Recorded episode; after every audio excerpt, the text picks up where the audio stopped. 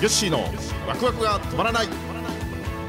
この番組は逆境を跳ね返しワクワクと楽しさに変えるそんなことできるわけないと思っているあなたへ日本商工会議所青年部令和3年度会長での経験をはじめ岩崎経営グループを率いる吉川正明の経験豊富で分かりやすい。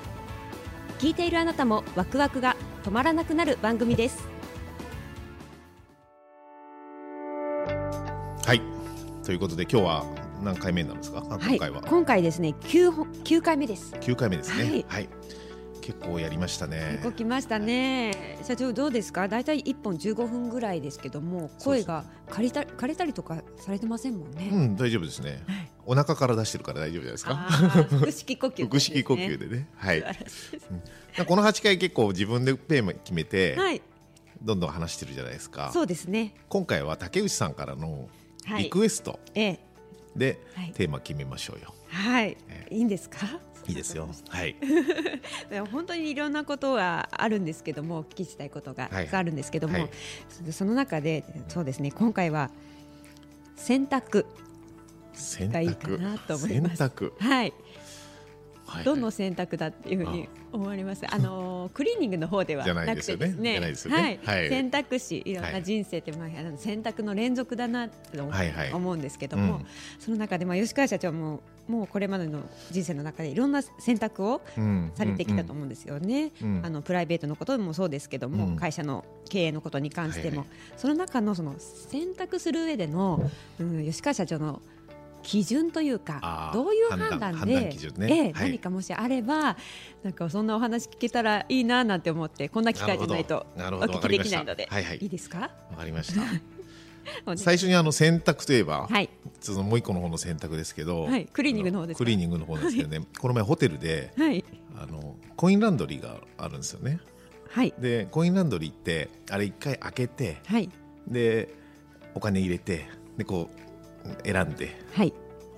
ともう回るんですよね。はい僕はそれ知らなくてええ。最初に行ってはい。えー、とお金入れてでどこコースを選んでしコース選んだんですよ。それで入れようとしたら、はい。もう回り始めちゃって、はいはいはい。空っぽのまま。ええ。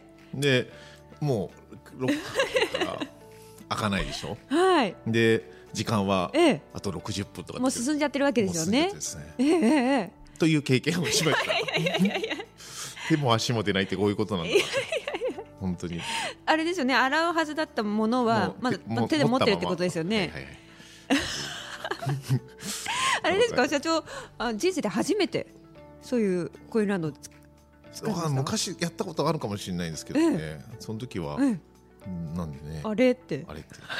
まあホテルの人呼んでね、ええ。け結果的に止めてもらってええ。やれたからよかったんですけど、最初これ1時間待ってなきゃいけないのかななんて。からのそうそうそう。洗濯機を。そんなことがありましたけど今日はその選択じゃないですもんね。え そうなんですもうはい、はい。その選択ははい、ということで分かりました。はい。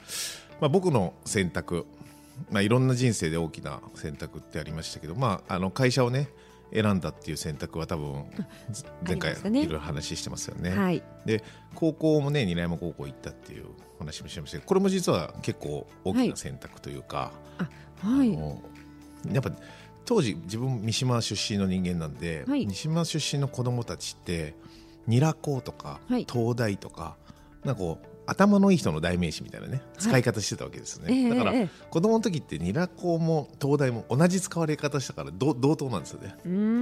そういう使われ方してたんで、おはい。前頭いいな、本当ニラ高生じゃないの？とか、東大生みたいだなみたいなね、ええ。そういうあの同列の使い方してたんで、子供の頃からすると、結構、あのもう本当にあの雲の上のというかね、自分が絶対届かないようなええ。感じだと思っていた学校だったんです。はい。うん。ところがあの中学1年の時にの担任の先生があの韮山出身だったんですね。はい。でその先生が僕に「お前はニラ恋に行ける」と。うん「お前ニラ恋行け」ずーっと言ってたんですよ。はい。で僕その時ねクラスから多分ねケツから2番目か3番目ぐらいなぐらいバカだったんですよ。頭悪かったんですよ。そうだったんですか？そうなんですよ、うん、ええあの通知表も2とか取ってましたからね。え本当ですか？意外ですねなんかそう思うと。えええだから勉強も嫌いだったし、ええ。だけどその先生がずーっと言い続けてるんです、うんいけるよで野球部の顧問だったんですその人。がそうなんですね。そうそう。えだから「お前はニラコニラコ行けニラコ行ける」って、うん。で三者面談があった時にもうちの親にも「あのこの子はニラコ行く」って言って、はい。でうちの母親も「先生この子が行けるわけないでしょ」みたいななんかそういう正確にどういうふうに言ったか覚えてないですけどなんかおおなんか笑ってた。あ「何言ってんの先生」みたいなね、そんな感じのやり取りをしてた記憶はあるんですね。でそれぐらいあのあれなんですけどもでもやっぱ言われ続けると、はい。あの人ってその気になっちゃうんええええ。ですかね、わかんないですけどよくあの思考は現実化するってね。はい。あのナポレオン・ヒルズさんのね、ナポレオン・ヒルの有名な言葉ではい。ありますけどもあのあの方が言ってるね世の中にはあの全て世の中の人はみんな平等なチャンスが与えられてて、そのチャンスを生かせる人っていうのは強い思考を持ってる、要はうん成し遂げるんだやれるんだはい。って強く思った人が成し遂げるみたいなね、はい。あったんで。だから僕ねこ中学の時は結構その先生に言われてその気になり始めて中学2年ぐらいからもう行く行くってもう自分の中でもう韮山行くへえそうそういう感じにねせ洗脳されちゃってたんですよ。ええ。そう。ででもまだ成績はなかなか追っついてなかった。はい。っていうのと、はい。あのまあ、一応僕野球もやってたんで野球推薦みたいな話もいくつかもらってたんですね、はい。うん。だから3年生の時の担任は、まあ、そういうところに行かせたなかったのか、はい僕が稲高で行く学力はまだないと判断したのか、はい。ずっと反対してたんですよ僕の稲高行きを。はい。ずっと反対してたけどでも僕は行くんだ行くんだっつって。うん。で志望動機何回書くたんびに呼び出されて、はい。まだ韮山って書いてんのかみたいなね、はい。で最後の方はねあの第二希望に韮山って書いてはい。もうそれでも第一希望はあのいわゆる併願の私立をはい。書いて、それ今まで第一第二ってそうやって書いてたんですけどそれひっくり返してうん。出したりして、はい。それそれぐらいしても韮山に行くんだっつってね。はい。で家にも電話かかってきたんですよ。先生からですか？だけどもう最終的に僕はもう先生になんか、はい。あーって怒鳴ってなんか言っちゃって、ええ行きますと。うん。そんな先生に何言われても。なんで行きたいとこ行かせてくれないんだみたいなね、ええええ そういうふうにえでうちの親とも、えはい。あのもうこの子の好きなようにさせてくれってうん。いうようなことを言ってくれて、はい。で最終的に受験させてもらって受かったっていうね。へだからそこの、まあ、これ選択かどうかあれですけどでもそれはええ。僕の中で大きなええ。選択でしたよね、うん。でそれがやっぱ大人になってはい。そのつながりって今もすごいええ。ありますし、うんそこはもう本当にあの良かったと思いますね。へえあれですよね、ううん。ん、前回8回目の時は野球の話でしたけども、はいはい。あのやっぱり野球の高校の時のニラコの時の野球部のその、えー経験が今の経営のことにいろいろつながってたよ、経営術につながってたよってお話もありましたから、うん。やっぱりそうですね。そうですねニラコを選んだっていうのが一つ大きなことですよそうね。あの話変わるんですけどあの選択肢って知ってます？ありましたね。ちょっと昔ですけだけどありましたよね。ありましたね。あの竹野内豊はいのね、はいあれ面白かったですよね。ありましたありました。人生は分岐点の連続である。オープニングで始まってね。そうですそうです。そう そう。選択を間違えてですね。